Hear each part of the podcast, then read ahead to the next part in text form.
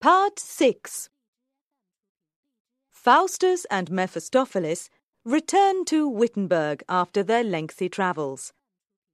His friends were happy to see Faustus again, and they were astonished at his new knowledge.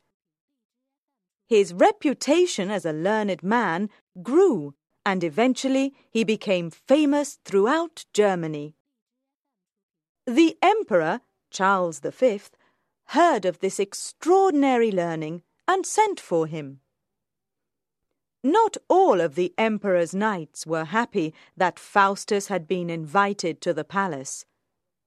Benvolio, in particular, was very sceptical about the magic powers that Faustus was rumoured to have. Aren't you coming to see Faustus, the great magician? asked his friend Martino. He says he's going to perform magic tricks never seen before in Germany. I was out drinking last night, replied Benvolio. and I've got a terrible headache. I can't be bothered to watch this magician. I may look out of my window to see what happens, but I won't come to the palace. The Emperor welcomed Faustus very warmly. He thanked him for rescuing Bruno from Pope Adrian, and he promised Faustus his friendship. Faustus replied politely to the Emperor's greeting and assured him of his loyalty. Then he promised to use his magic powers to amuse the Emperor. I can make the dead appear. He offered grandly. Then show me Alexander the Great and his mistress. The Emperor said. Show us what they really looked like. And do it quickly. Benvolio muttered to himself as he looked out of the window of his house. I'm tired already, and if you don't do something now, I'll fall asleep. Faustus overheard Benvolio's rude comment. I'll do something. Don't worry, my friend. He said under his breath. Then he turned to Charles V. When Alexander and his mistress appear, He advised him. you must not ask them anything or touch them. They are spirits.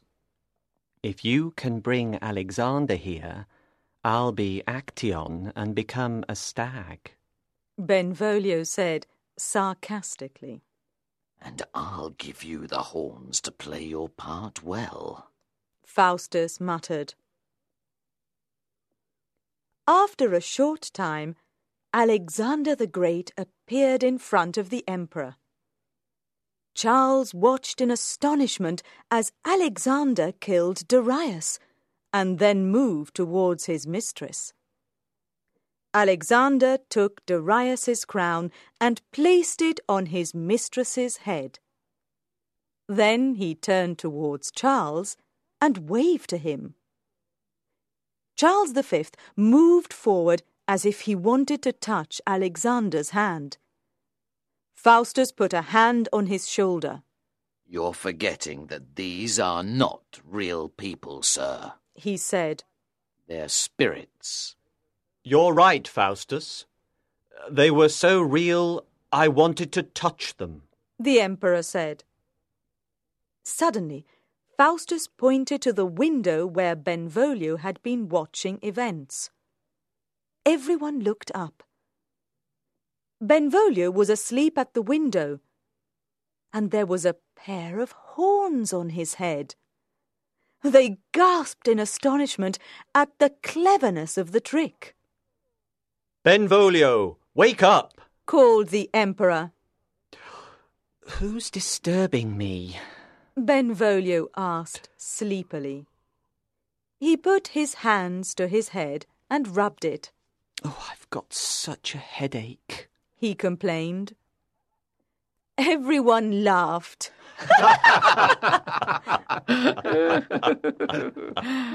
and pointed at the horns on the unfortunate man's head. Benvolio was horrified when he realized what Faustus had done to him. You deserve it. Faustus said to him. Remember what you said. If you can bring Alexander here, I'll be Actaeon and become a stag. Now you have the horns. I think I'll call some hounds to hunt you down. Benvolio was terrified now. He begged Faustus not to call the hounds. The emperor asked Faustus to remove the horns from the poor man's head. Faustus agreed to do so. Later that day, several of the emperor's knights met to talk about Faustus. Benvolio wanted revenge for the trick that Faustus had played on him.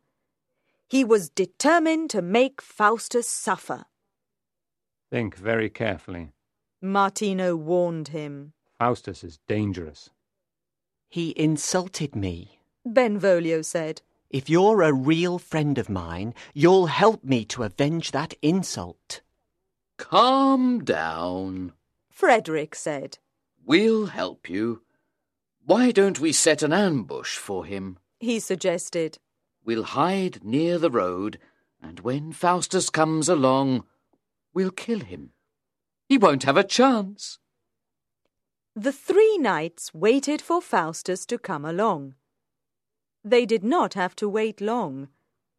Soon they could see Faustus walking by himself along the road. They did not know that Faustus was wearing a false head. He's coming! Frederick cried in excitement. Quickly, men! Attack him with your swords! Benvolio was the first man to take out his sword. He ran up behind Faustus and struck him on the head with his weapon. Faustus gave a terrible groan and fell to the ground. Benvolio cut off his head. He wasn't so dangerous after all. Frederick commented. Where's all his magic and power now when he really needs it? I'm going to put some horns on his head and hang it from the window where I was standing earlier. Benvolio said gleefully. The three knights began to talk excitedly about what they would do to hide Faustus's body. They were not looking at him while they were talking. Faustus quietly climbed to his feet and faced them. Benvolio was the first to see the headless man stand up. He's alive! He screamed. Give him back his head! Frederick shouted. Faustus looked at the knights with contempt. He smiled grimly at them. Fools, he said. Don't you know that I was given twenty four years of life by Lucifer? Nothing can kill me during that time.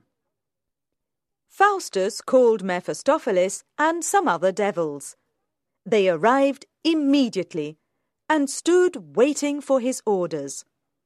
We'll make the world laugh at these men, he decided. Take this one, he said, pointing at Benvolio. Throw him into some filthy water. Then he pointed at Frederick.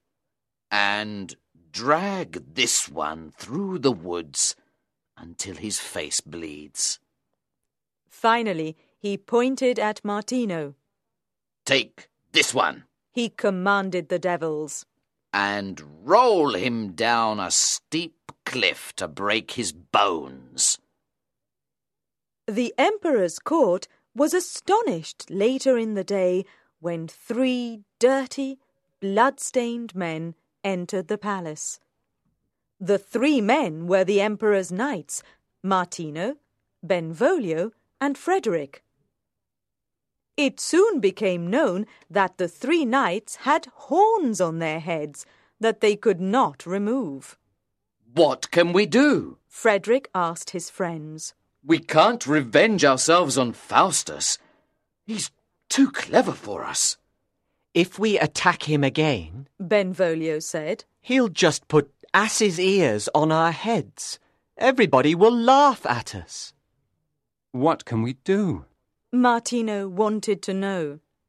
We must hide away from everyone. Benvolio said sadly. I've got a castle deep in the country. Let's go there, where no one will see us and laugh at our misfortune.